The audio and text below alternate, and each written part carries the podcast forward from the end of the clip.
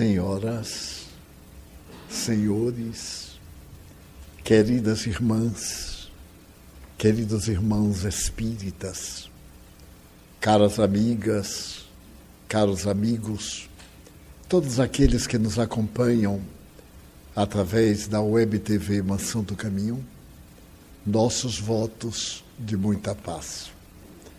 Aproxima-se o Natal a suave melodia da manjedoura lentamente vai retomando o seu lugar que foi roubado por Papai Noel. É necessário que voltemos ao sentido do Natal. Papai Noel é uma figura mitológica inspirada dentro de uma visão religiosa particularmente dos países nórdicos da Europa e que nada tem a ver com o Natal, mas se tornou uma figura de marketing.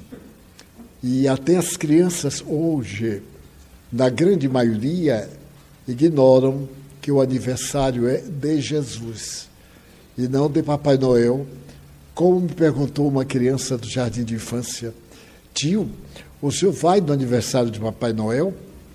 E eu redaguei, claro, mas preciso saber quando é. Ele disse, é em dezembro. Eu digo, não, esse Natal é de alguém que criou Papai Noel. No reino da fantasia, expliquei. Ele ficou admirado, porque ele não sabia exatamente diferenciar entre Papai Noel e a figura de Jesus. Mas seja qual for a razão, a realidade é que ele veio, que esteve e permanece conosco, não como símbolo, mas como um fato real, atendendo às nossas horas. Nas pesquisas históricas, antropológicas, psicológicas e de natureza transpessoal, a figura de Jesus, filho de Maria e de José, é uma realidade bíblica. E como a Bíblia Segundo a tradução do grego, são livros, mais livros, mais livros. Ao todo, 72 livros, divididos os Antigos Testamentos, profetas, reis, história de Israel, e os 27 do Novo Testamento, que são as quatro narrativas, Atos dos Apóstolos, as cartas e, final, tudo nós temos a palavra de João através da revelação final, que encerra a coleção bíblica. Nós vamos encontrar nas tradições mais remotas da história de Israel a presença física de Jesus Cristo, não como um ser mitológico, daqueles que aparecem nas fantasias, mas como um ser humano de carne, de osso, certamente ossos e carne, bem melhores do que a nossa natureza orgânica, mas que nasceu do ventre de uma mulher que esteve conosco e veio falar a respeito de um reino ao qual não estávamos acostumados, que ainda hoje nos chama a atenção, porque ainda acreditamos que o reino de Jesus trata-se de algo metafórico, de um estado de consciência momentânea. É um reino real, não de natureza material, mas de natureza cósmica, energética, vibratória, de ondas, de pensamento, de campo energético, de realidade. Então, esse Jesus viveu entre nós como uma criatura humilde e natural, numa cidade modesta, que na época devia ter no máximo 200 pessoas. Nazaré, ao tempo de Jesus, era uma cidade esparramada numa das encostas das montanhas da Galileia, porque a região montanhosa na Galileia vai levar ao deserto e as montanhas da Judeia que levam a Jerusalém. Portanto, é todo o encadeamento de montanhas como a Serra do Mar, a Serra da Mantiqueira no Brasil, uma sucedendo a outra. Então, numa das encostas, havia um lugar que não está na Bíblia do Velho Testamento, porque Nazaré não é uma cidade antiga como outras, Belém, Jerusalém, Cafarnaum. É uma cidade relativamente moderna, tem apenas os dois mil anos, o que para nós brasileiros é uma surpresa fantástica. Mas ela se tornou famosa porque dela saía a estrada para as regiões da Baixa Galileia, onde tem o mar, e para a caminhada para Jerusalém. Para chegar a Jerusalém, tinha que subir essas montanhas e ir pelo Planalto ou pelo deserto, o célebre deserto da Judéia, no qual está o Mar Morto. Mas o curioso é que o Mar Morto está morrendo. Por que chama o Mar Morto? Porque na Galileia há um rio. Ele desce do norte de uma frincha da rocha da montanha, como o nosso Amazonas, que vem também de uma frincha de rocha, como o nosso São Francisco, e corre. À medida que ele vai correndo, afluentes vão dando volumes às suas águas. E ele entra pelo norte de Cafarnaum, numa baixada, e enche. Mas à medida que ele transborda, há uma saída. Essa saída é ao sul. Ele entra pelo norte, atravessa todo o país, aquela região, que é do tamanho da Baía de Guanabara. O volume de águas é como Rio de Janeiro, Niterói.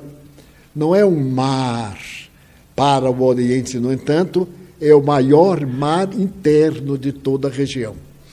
E ele transborda, ao transbordar, ele carrega muito sal. E mais tarde, no outro abismo, 400 metros abaixo do nível do mar, essas águas acumulam e morrem salgadas. Elas são tão salgadas que a gente se deita e flutua. Tudo que joga nelas flutua. Qualquer corpo sólido, evidentemente, dentro de um clima de medidas. E então, essa parte do Mar Morto, com o tempo, está diminuindo, ele está recuando. A vazão de águas tem sido muito menor. O mesmo acontece com qualquer outro. O mar Egeu, tão famoso na Grécia.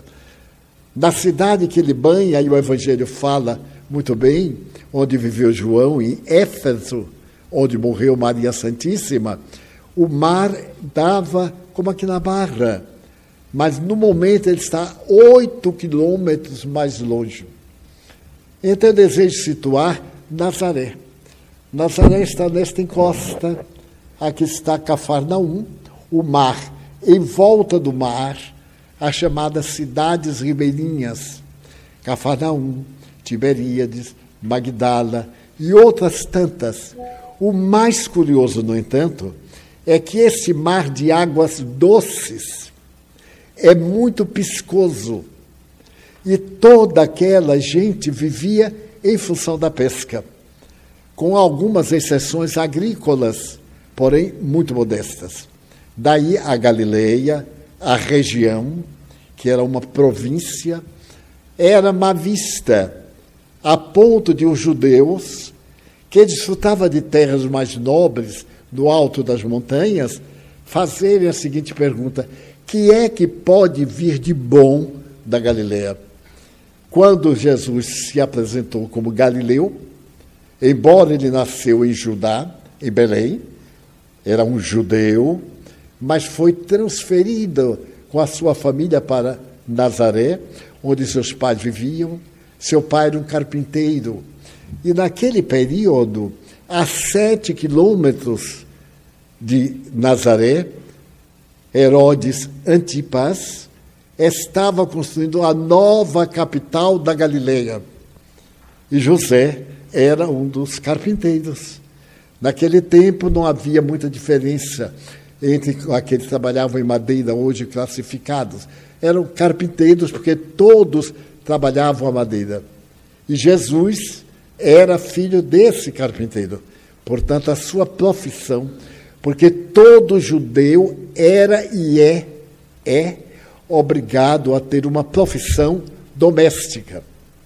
Coisa curiosa, porque, como é um povo muito perseguido, desde há cinco mil anos, eles estão preparados para as coisas mais difíceis. Então, o judeu, invariavelmente, trabalha para possuir joias, ao invés de ser moedas que desvalorizam de acordo com o lugar, joias, para no momento da fuga serem levados com tudo que possuem. E cada um deles podia ser um rabino, portanto, podia ser um legislador, poderia ser um médico, um filósofo, um artesão. Ele tinha que possuir uma profissão doméstica. Recordemos de Saulo, o doutor da lei, o personagem mais grandioso na inteligência no seu tempo. Ele aspirava a ser o presidente daquilo que representou o nosso Senado. Ananias, que era o senador mais velho, estimulava-o e ele era um orador extraordinário.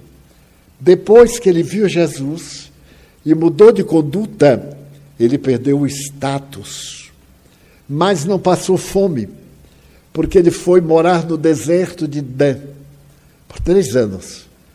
E para poder viver, ele era trabalhador que fazia objetos de couro. Então, no deserto de Dan, um oásis, com um casal amigo, ele fazia todos os arreios para os animais, os camelos particularmente, as sandálias típicas, diferentes das gregas, que eram com dois cordéis ou fitas que subiam pelas pernas. As sandálias hebreias era de introduzir o dedo, como hoje nós temos outras. Então, isto era, uma, era e é um conceito notável, dar uma profissão. Eu sou do tempo em que também no Brasil a família, além de intelectualizar, dava ao indivíduo uma profissão laboral, porque nós não tínhamos tecnologia. Era o alfaiate, eu tenho a impressão que muita gente nem sabe o que significa o nome alfaiate. Era o costureiro, o costureiro de roupas masculinas, a figurinista, a costureira. E assim cada um na sua profissão. Eu tinha uma irmã costureira, tinha um irmão ourives, trabalhava metais, tinha outro irmão que era negociante, boiadeiro. O boiadeiro não é apenas aquele que tange a boiada é aquele que trabalha com bois, seja tangendo-os, seja negociando-os, seja criando-os. À medida que a tecnologia foi fazendo melhor, mais perfeito, aquelas profissões foram desaparecendo. Então, por volta de 1920, apareceu na França um tipo de roupa chamado prêt-à-porter. Prêt-à-porter pronto para vestir. A gente chega na loja, experimenta meu número. Para quem não sabe, deseja saber, é 41. Então, preta por ter. Você entra, veste e sai com a roupa velha embaixo do braço. Então não tem mais alfaiate. Só a família real, os snobs, que fazem roupa sob medida. Porque eu sou número 3, muita gente, mas eu tenho um corpo belo, o outro tem um corpo torto. Aí tem que dar uma ajeitada. Tem algumas pessoas, invariavelmente mulheres, eram que faziam isso. O alfaiate, ele cortava o tecido, fazia o molde, ajeitava, fazia a bainha da calça. Imagina, meu Deus, que eu sou deste tempo. A bainha da calça. Eu fui falar que uma bainha de minha calça eu ia virar para dentro, porque caiu a moda. E a costureira disse: E o que é bainha? Eu disse: Minha filha, eu vou lhe dar de presente um dicionário. Antigamente chamava pai dos incultos, mas a palavra era outra. Dessa forma, a tecnologia nos deu tanto que a gente hoje, eu não conheço aqui em Salvador um alfaiate. Eu tinha alfaiate. Cada um tinha o seu alfaiate. Eu desenhei algumas das minhas roupas. Imaginem o que saiu da época. Mas eu me lembro até hoje. Havia um paletó, que hoje nós chamamos a inglesa blazer, que tinha um pequeno cinto nas costas e dava assim o ar de que a gente era forte. Mas quando tirava o enchimento, era aquele fósforo, coitado, a aquisição. E então a tecnologia mudou. Mas o judeu até hoje dá ao seu filho a profissão do seu pai. Porque em qualquer perigo ele sobrevive. E é por isso que os judeus experimentaram na Babilônia 400 anos de escravidão e sobreviveram. No Egito, 400 anos de escravidão e viveram. Na Caldeia, em outros povos, eles foram esmagados. Mas todos sobrevivem até hoje e se proliferam prósperos, nobres, odiados por uma tradição da palavra, porque foram os assassinos de Jesus. Mas se a gente for odiar tudo que é assassino, escapa pouca gente. Porque tem os célebres e tem os ocultos, os que assassinam a alma, os que assassinam a dignidade, os que assassinam pela calúnia, pela inveja, pelo ódio. Então, o Natal tem esse sentido: voltar àqueles dias maravilhosos, em que, no meio da pior miséria, aparece um homem-luz, que não dava valor aos valores que se tinham. Basta dizer que entre os doze que ele escolheu, escolheu vários. É curioso notar a variedade. Eu falei na reunião passada sobre Natanael. A grandeza desse Natanael, que significa doação de Deus. Hoje eu gosto de me referir rapidamente a Mateus, que escreveu o Evangelho. Mateus Levi. Mateus Levi era publicano isto é, cuidava dos bens públicos. Porque Roma teve a melhor política de governo que o mundo jamais manteve. Quando Roma conquistava um país, ela não mandava para governar um país um romano. Era sempre um local, porque todo governante é odiado. Então, ao invés de Roma ser odiada, o governante local era odiado. Em Israel era Herodes chamado o Grande, o que, aliás, é uma ironia, porque era um grande covarde, era psicopata, tinha muito medo de morrer, era assassino, matou a própria esposa, matou dois filhos com medo de que ele tomasse o lugar, matou milhares de crianças por causa de uma tradição. Uma tradição dizia que uma criança iria ser o Messias, o governante. E quando aqueles reis que vieram do Oriente foram recepcionados por ele em Jerusalém, disseram que iam visitar o rei da terra. E ele foi tomado de surpresa que alguém de herança divina humana nasceu nas suas terras. E pediu àqueles estranhos que, na volta, dissessem aonde estava esse rei, que ele também desejava adorar. Mas quando os magos perceberam que aquilo era uma trama, fizeram a viagem pelo deserto, não pelas montanhas. E ele frustrou. O que fez? Mandou matar toda criança do sexo masculino até os dois anos de idade, porque aí ele pegaria o Messias. E a matança foi tão perversa que um filho dele, de um ano e meio, foi assassinado porque não importava a ele quem fosse. Um soldado tinha o dever de matar. Porém, os pais do menino tiveram um aviso espiritual que a vida da criança estava em jogo e devia sair de Israel. É quando ele sai de Nazaré a pé em um burrico e vão para a orla do Egito, atravessando um lugar que fica próximo do Mar Vermelho. a mesma região que Moisés atravessou com aqueles que foram para sair da escravidão no Egito. Então, passado o perigo, quando ele morreu, mais ou menos no ano 5 da nossa era, esse ser espiritual avisou. José, Maria e o menino voltaram e voltaram para Nazaré. Teve uma vida natural. Vezes, mas o Evangelho não fala nada até quando ele completa 28 anos. Mas é natural porque ele não era importante. Há um fato que tem grande importância. Todo judeu, na Páscoa, para quem não sabe o que é, é a data simbólica da travessia do Mar Vermelho. Páscoa, passagem, a passagem do Egito para Israel. Então, todo israelita devia ir a Jerusalém pelo menos uma vez por ano, como acontece com os muçulmanos que vão à Arábia Saudita para poderem ver a Caaba.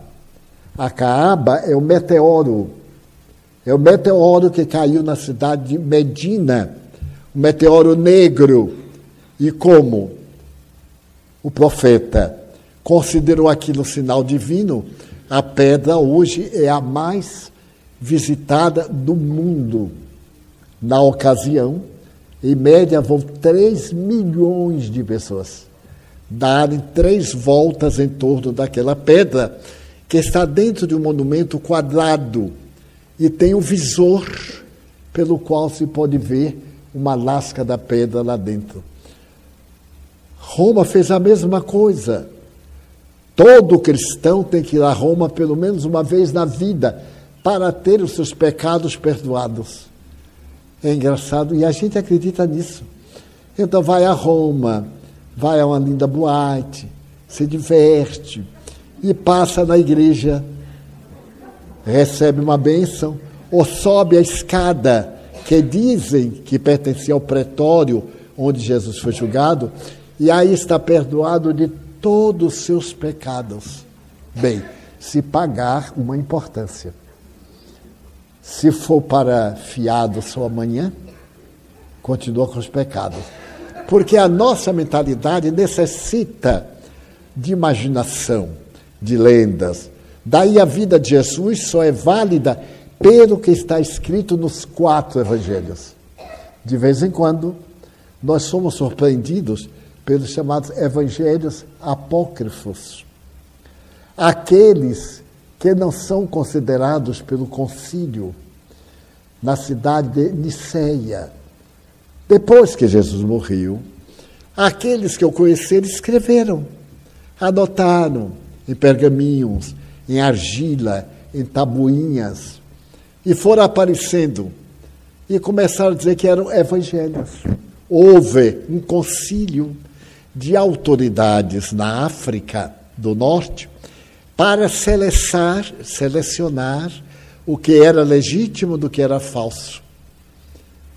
E então o Papa nomeou um homem devotadíssimo, que durante 25 anos, na gruta de Belém, examinou praticamente todas as anotações e separou aquelas que eram mais lógicas. Separou-as em quatro adotadas por Mateus, Marcos, Lucas e João. Mateus foi discípulo de Jesus. Marcos era filho daquela senhora chamada Maria, Maria de Jerusalém, em cuja casa hospedou os discípulos, a Mãe Santíssima e o apóstolo Paulo. Esse Marcos, aos 10 anos de idade, acompanhou Paulo numa das suas pregações, aos 10 anos, mas não aguentou as viagens, a dureza que Paulo se impunha. E Paulo liberou-o para que voltasse a Jerusalém. E disse-lhe ipsis verbis: Deus tem pressa. Tem pressa que a mensagem de seu filho seja levada a todas as nações.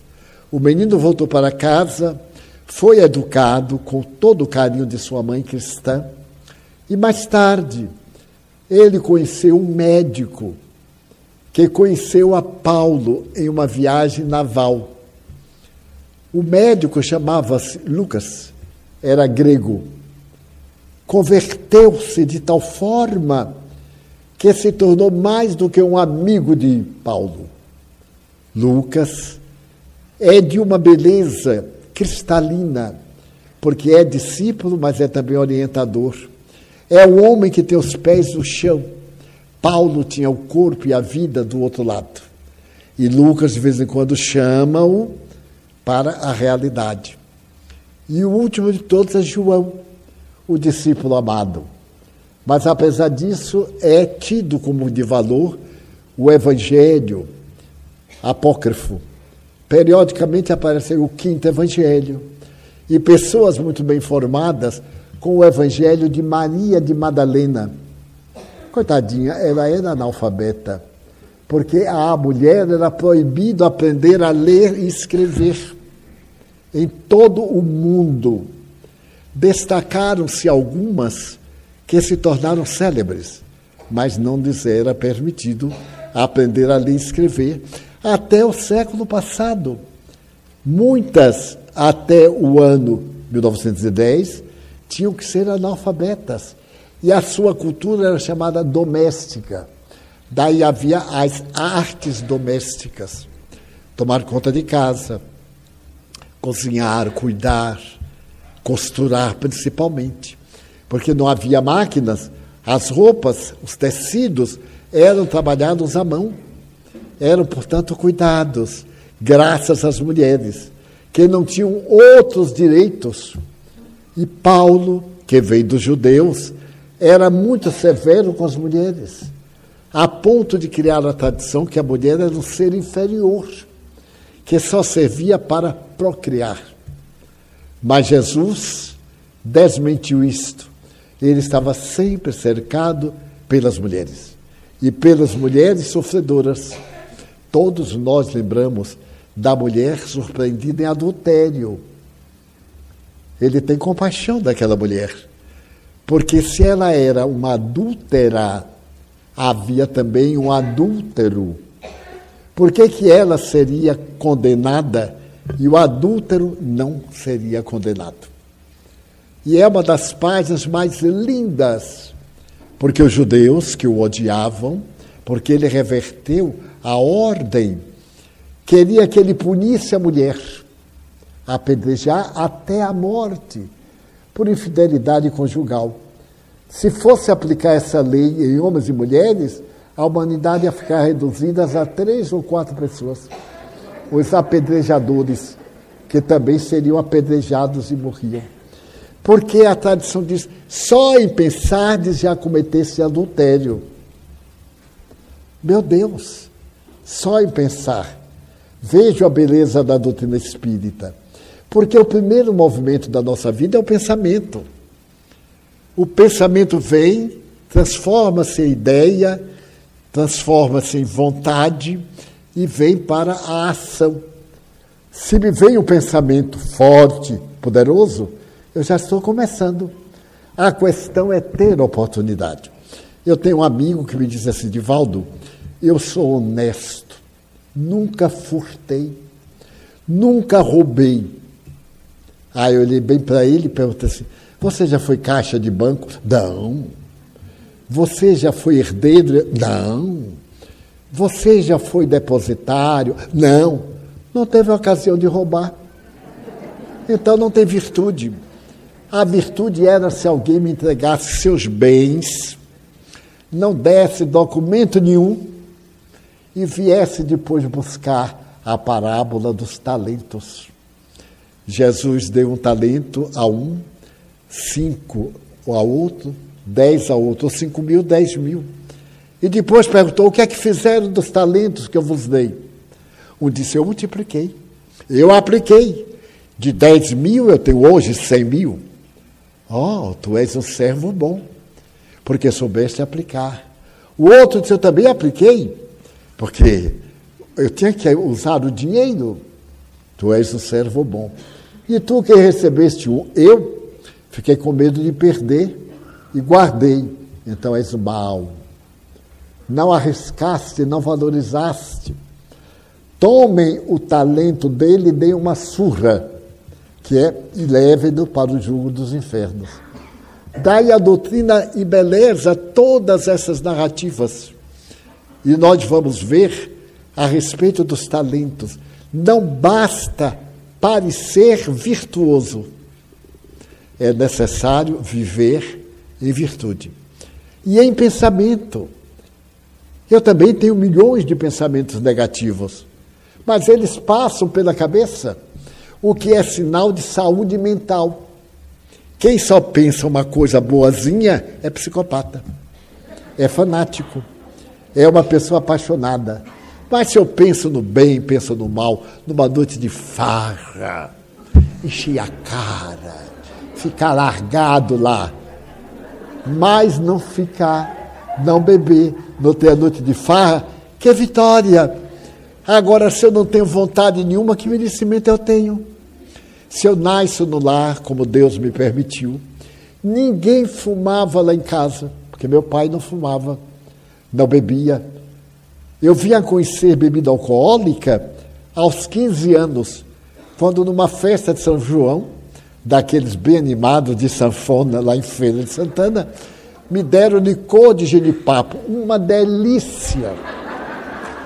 Porque quem disser que não é, não tem paladar. Então precisa ir ao médico. Mas aquilo era um prazer momentâneo, gustativo, até ele transformar num vício no hábito que leve à decadência. Erasmo Carlos, que desencarnou há quatro dias, disse que a bebida alcoólica foi quem o matou. Seu grande amigo Roberto Carlos, que, segundo as aparências e a imprensa, mantém uma vida muito digna, a Jovem Guarda não permitiu que ele se degradasse, e é um símbolo até hoje desse rapaz. Seus testemunhos de afeto, as mulheres a quem amou, com quem se casou, morreram de câncer. E ele não se entregou à drogadição, à depressão, à queda da religião que ele professa. Ele encontrou o caminho de Deus e é um homem de bem. Até onde se pode avaliar.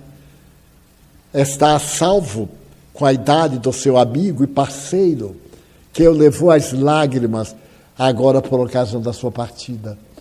Daí é necessário cultivar no pensamento as virtudes. Mas de vez em quando a gente está pensando em Jesus.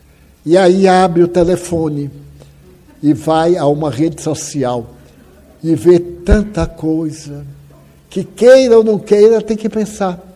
Ou pensar com náusea, porque estão de tal natureza vulgares que se tornou essa visão sensual tão indigna e nauseante que só os psicopatas podem permitir-se pensar. A mulher ter a sua formação e uma DRR que possa colocar um vaso com água em cima, então ela é sensual. Não, ela tem um defeito orgânico. Seu organismo está deformado. Ou então ela fez enchimento de uma substância que muitas vezes infecta e leva a câncer, mas leva sobretudo a conflitos da personalidade. Para parecer beleza, é muito estético, não tem nada demais. Depender disso para ser feliz é uma patologia. Porque nós vemos pessoas classicamente consideradas feias e adoráveis, e outras consideradas belas que não tomam banho. O Rei Sol Luís XIV, tomou dois banhos durante a existência toda. Dois banhos. E olhe lá, os dois banhos que ele tomou. Um dos nossos reis de Portugal tomou somente o primeiro banho e nunca mais.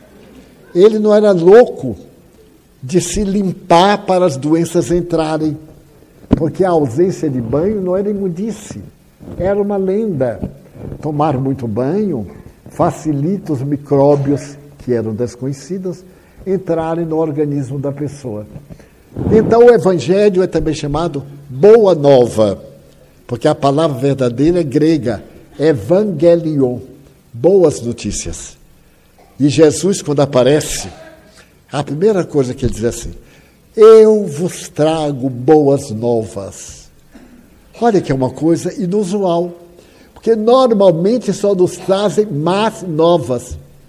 A ponto olha, eu tenho duas notícias: uma boa, uma má.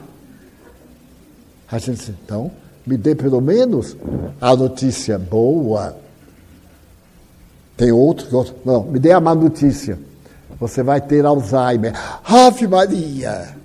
E a boa, você nem vai saber. Imaginem ter boa notícia. Nós vivemos isso.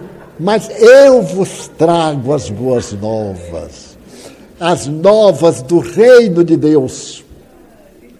E eu fico a imaginar dessas boas novas.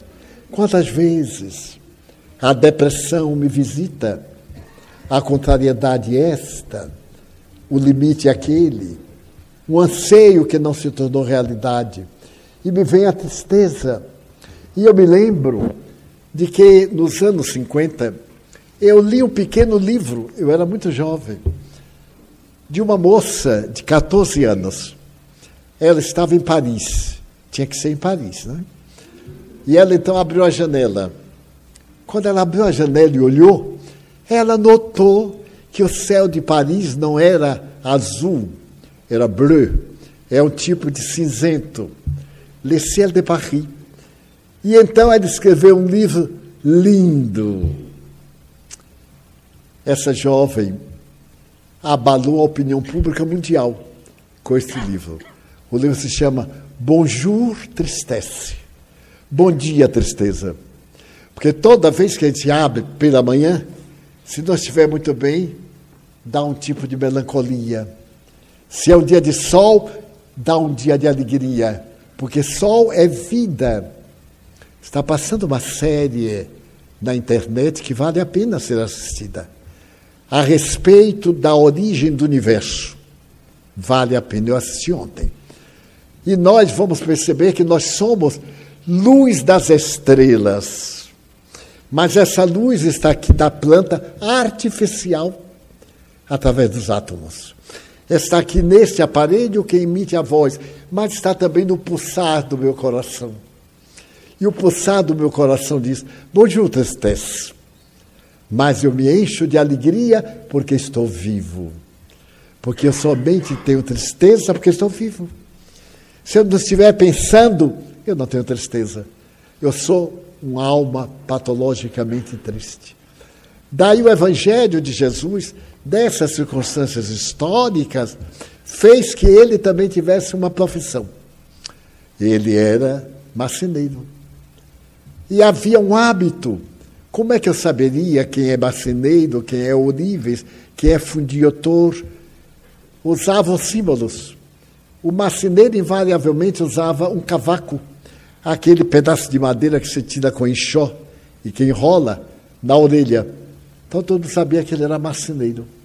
E cada profissão tinha um uso, às vezes um objeto preso ao corpo para identificar. Então essa é a mensagem do Natal.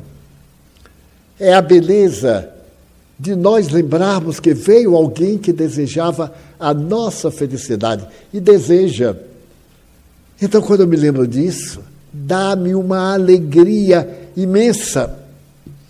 Porque eu digo assim: você é demais. Como é que há dois mil anos você já me conhecia?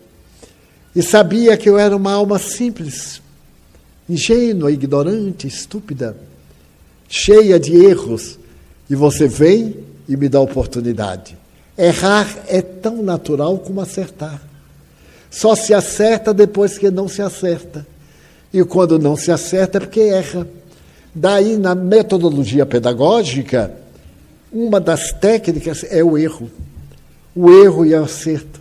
A técnica cognitiva, a técnica tal e tal, que é a pedagogia do ensino. Então, nós vamos ver que este homem abalou metade da terra. Ele e doze. Então, aquele Mateus era um cobrador de imposto e era odiado, porque ninguém gosta de pagar imposto. Embora aqui no Brasil não tenha muitos, ninguém gosta de pagar imposto. E eles serviam a uma casta desprezível. Mas é curioso, Roma, eu dizia, sabia governar, botava uma pessoa do país à frente e negociava os impostos. Fazia uma asta pública, um leilão. Quem desse mais, cobrava, ganhava o direito de cobrar impostos. E depois de ganhar esse pleito, era de uma exigência. Basta dizer que até o cominho, cominho que bota para o CEPIB, tinha imposto. Tudo que a pessoa lavrava, cuidava, fazia, pagava uma décima parte. E se não pagasse, era preso. Porque a pessoa tinha a liberdade de Roma. Porque Roma já havia ganho o imposto pago antecipadamente. Mateus era um desses cobradores. Mas o imposto era dividido em três classes: o imposto legal, que era o federal, como hoje na atualidade, o imposto da província, que seria o imposto estadual, e o imposto das quinquilharias. Como a gente vê, qualquer coisa, a primeira coisa que faz no Brasil, aumenta o imposto. E aumenta. A gente pergunta como é que automóvel custa tão caro aqui? É fabricado aqui, a gente compra na Bolívia, é mais barato, vai daqui para a Bolívia, para a Argentina, por causa do imposto. Aqui ele tem um imposto de quase 150%. Lá ele tem um imposto de 30%. Nos Estados Unidos, na Europa, compramos um Rolls Royce, quer dizer, aqueles que podem, e pagam uma importância que aqui custa alguns milhões por um Rolls Royce. E, naturalmente, ele vai custar uns 100 mil dólares, 200 mil dólares, aqui vai custar um milhão de reais, além dos impostos que se terá que pagar. Mateus era muito desprezado, porque nós somos indivíduos portadores de preconceitos. Eu tenho preconceito contra este, contra aquele. Ah, o preconceito contra o gari. Meu Deus, mas ele é encarregado da limpeza pública. O preconceito contra o chofer de caminhão, contra o chofer de. Ah, é uma classe baixa. Não tem classes nem baixas nem altas. A dignidade é que dá beleza à classe. Adianta ser, por exemplo, uma alta personalidade ser um bandido? Como no mundo inteiro. O Nero, Calígula e personalidades modernas. Então, uma profissão é oportunidade de viver com dignidade. Então, quem ensinou Jesus? Cada um deve viver com o suor do próprio rosto. Quer dizer, não exaurir seus amigos, poupar seus amigos, ajudar aqueles que têm dificuldade. Quem tem mais, reparte com quem tem menos. Mas não é pegar e dar, dá chance. Então, eu ganho na loteria 10 milhões de reais. Abre uma indústria abra aqui um artesanato para o povo. Todo mundo vem trabalhar, está garantido. Está garantido o salário. Deixou de receber a esmola para receber um salário. A sociedade melhora. Porque quando nós temos um salário e a liberdade de ir e de vir e de fazer o que nós queremos dentro da lei, nós somos felizes. Baste não desejar o que não tem. Eu vejo pessoas que têm casa, têm um bom trabalho, recebem um salário, gozam de saúde, têm filhos saudáveis e vivem sempre aborrecidas porque são pobres. Eu pergunto se é pobre de dinheiro. Mas imagine se você fosse o rei, Luís XIV, que sofria de hemorroidas. Era o grande problema dos reis, hemorroidas. Então tinham que tomar clisteres, às vezes três vezes ao dia. E como não havia higiene, as hemorroidas se contaminavam e viravam feridas terríveis no intestino grosso, no ânus, nas partes traseiras. As doenças venéreas graçavam como epidemia, as pessoas eram podres em vida. E já que falamos do Rei Sol, ele mesmo dizia: Je suis le roi soleil. Eu sou o Rei Sol. Tinha um mau hálito. Como é que a gente sabe? As namoradas que escreveram. Que ele tinha um mau hálito tão grande que, para estar com elas, elas usavam perfumes. Porque é um problema do aparelho digestivo. Eram ricos, mas tinham aparelhos digestivos doentios. Aí vem a doutrina espírita que vai dizer: se seu aparelho digestivo é mau, você faça uma alimentação frugal. Melhore a cabeça para melhorar o estômago, para ter uma boa digestão, para poder transformar as toxinas em sudorese, para se libertar desses odores de putrefação carnal, que são os piores, através do psiquismo saudável. E por isso Jesus não dava bola, andava descalço ou de sandália, um traje longo, mas não transpirava odores pútridos. As multidões eram de tal forma que se atropelavam. Eu gosto muito do apóstolo Pedro. E um dia alguém perguntou por quê? Eu digo, porque ele era parecido comigo. De vez em quando ele tinha uma explosão. Ele não aguentava, né? Porque o povo, de vez em quando, merece a gente dizer assim: basta, pare aí. Porque senão devora a gente. É a questão problemática da coletividade.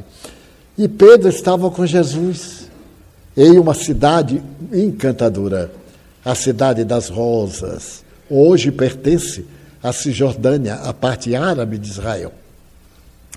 E a multidão era tal que uma mulher que tinha um fluxo sanguíneo queria que ele curasse.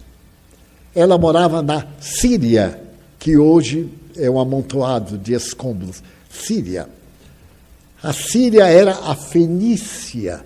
Daí o Evangelho fala de uma Sirofenícia. Ela viajou mais de centenas de quilômetros para Jesus curá-la. Mas quando ela chegou àquela multidão, e ela não tinha como se aproximar, aí ela foi empurrando um, com aquele jeitinho do cotovelo, dava um empurrãozinho aqui, outro ali, e chegou perto, mas Jesus estava de costas. Ela então pegou na roupa dele, a roupa longa, o vestido longo até os pés, pegou. Ele então virou e perguntou a Pedro: Eu acho isto belíssimo. Simão, alguém me tocou. E Simão, que já estava ali meio suado, cansado, disse: Ora essa, como é que eu vou saber quem foi que te tocou? Aquele coitadinho de Simão. Aí uma mulher que tocou: Fui eu, Senhor. Eu tinha um fluxo sanguíneo há mais de 30 anos e tocando nas tuas vestes, eu fiquei sarada. Não tocou nada. É o caso do chamado milagre. Porque ele era luz. E toda vez que saímos da treva, nós iluminamos a consciência.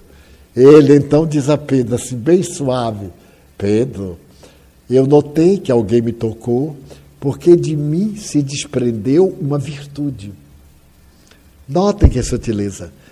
A saúde dele foi compartida ou repartida com outra pessoa. Então, essa é a mensagem do Natal. Lembrar este homem. Alguém dá-lhe uma bofetada. Para mim, é o momento máximo do Evangelho. Ele estava preso, as mãos para trás, Deram-lhe 70 chibatadas. 70. Eram dois. Um batia nas pernas e o outro no torso. Para morrer da hemorragia, ficar fraco. Então imagine o sangue saindo por todo o corpo. E então Pilatos, da sua opulência, pergunta-lhe: que é a verdade? Como é que aquele homem bruto podia conhecer o que era verdade? A verdade estava na cara, mas ele queria uma verdade de poder econômico. Então eu pergunto: cadê Pilatos? Dois mil anos depois. A verdade é isso. Ele, Cristo, estava e Pilatos. Ele então olha para Pilatos e olha: como a dizer que a verdade é Deus. E não se pode definir Deus. Um soldado dá-lhe uma bofetada. Isso é tão comum para poder bajular o chefe.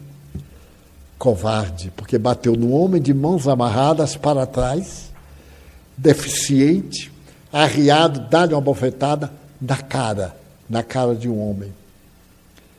Ele aí olha para o soldado e faz uma pergunta: Soldado, por que me bateste?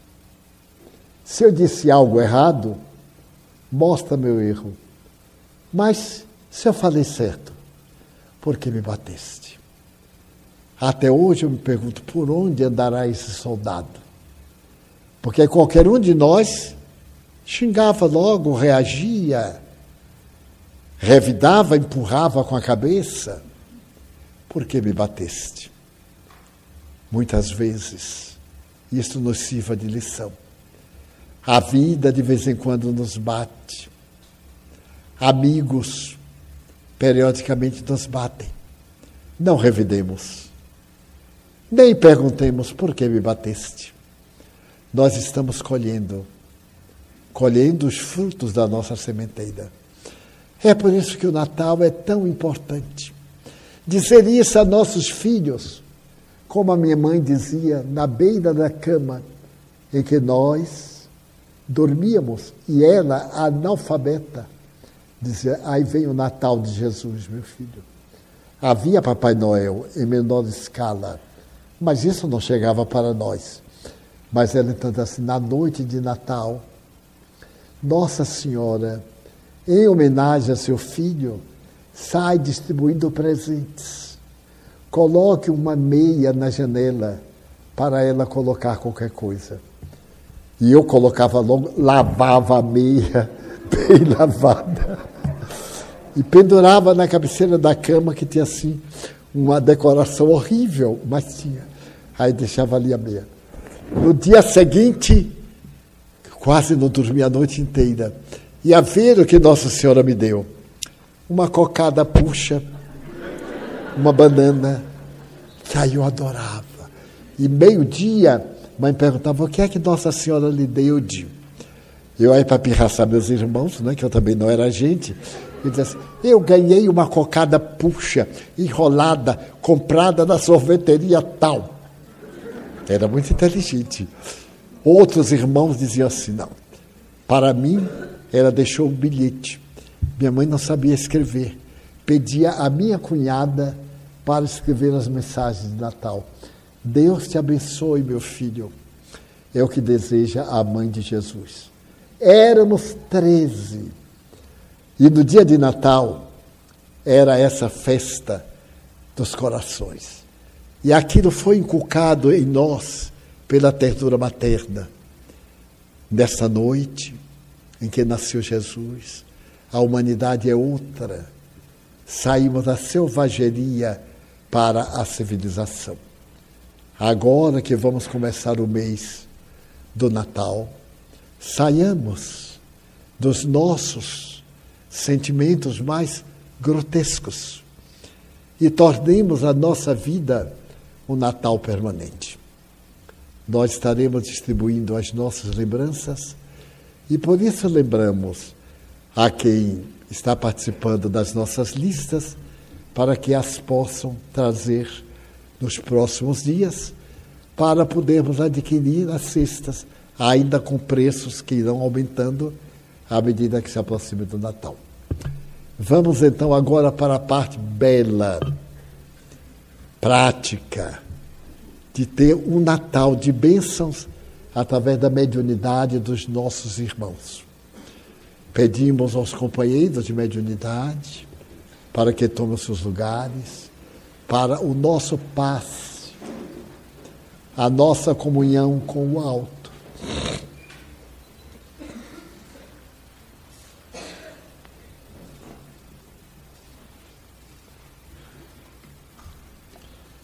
Ó oh, Senhor, como disse o Golã, tu que és o Senhor da vida e o Senhor da morte, abençoa nossa existência planetária. Faze, amigo divino, que possamos enriquecer-nos de paz, porque os outros valores só serão úteis se o nosso coração estiver em paz.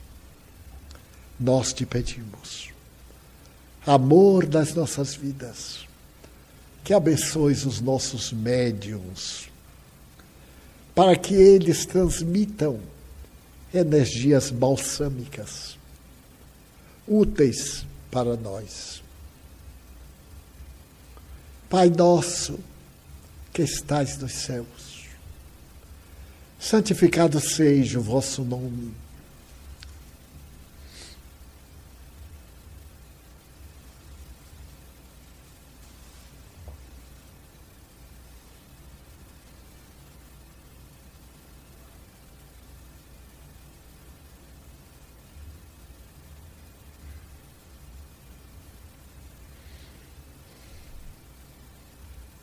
Nós te pedimos, por nós próprios, por aqueles a quem amamos, familiares, amigos. Nós te pedimos, em benefício da nossa casa, dos nossos frequentadores para que saiamos daqui renovados, melhores do que quando chegamos.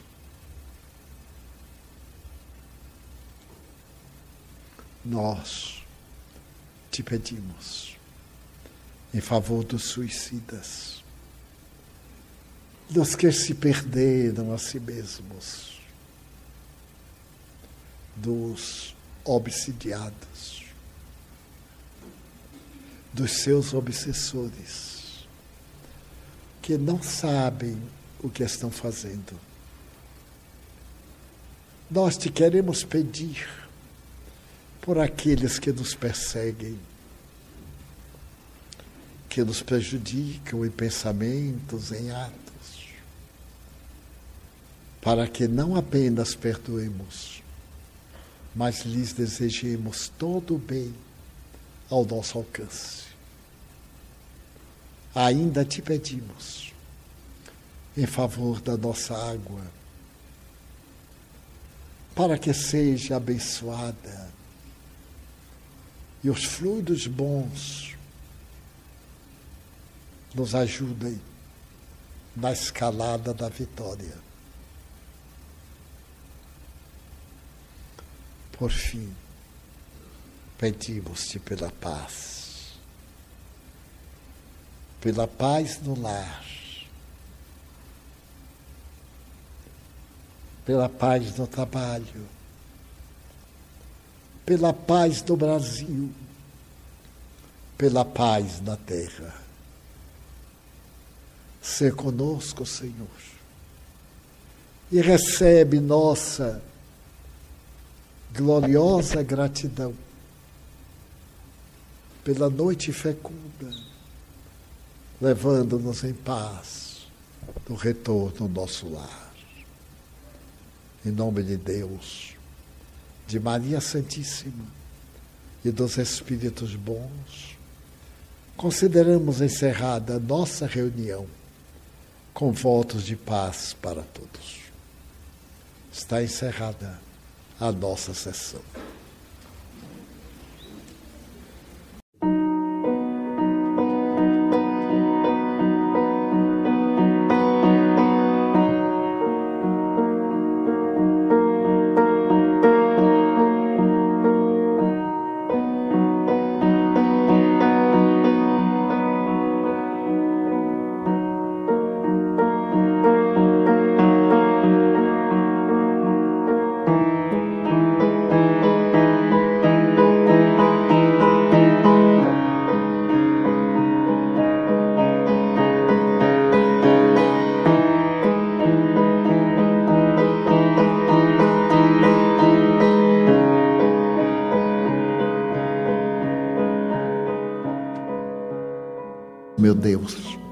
Eu quero dizer-te que eu amo a vida, que para mim é bela e é consentida.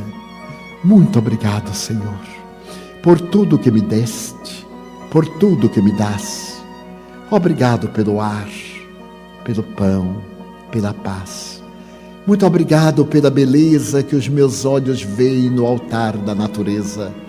Olhos que fitam o céu, a terra e o mar, que acompanham a ave ligeira que voa, fagueira pelo céu de anil, e se detém na terra verde, salpicada de flores em tonalidades mil.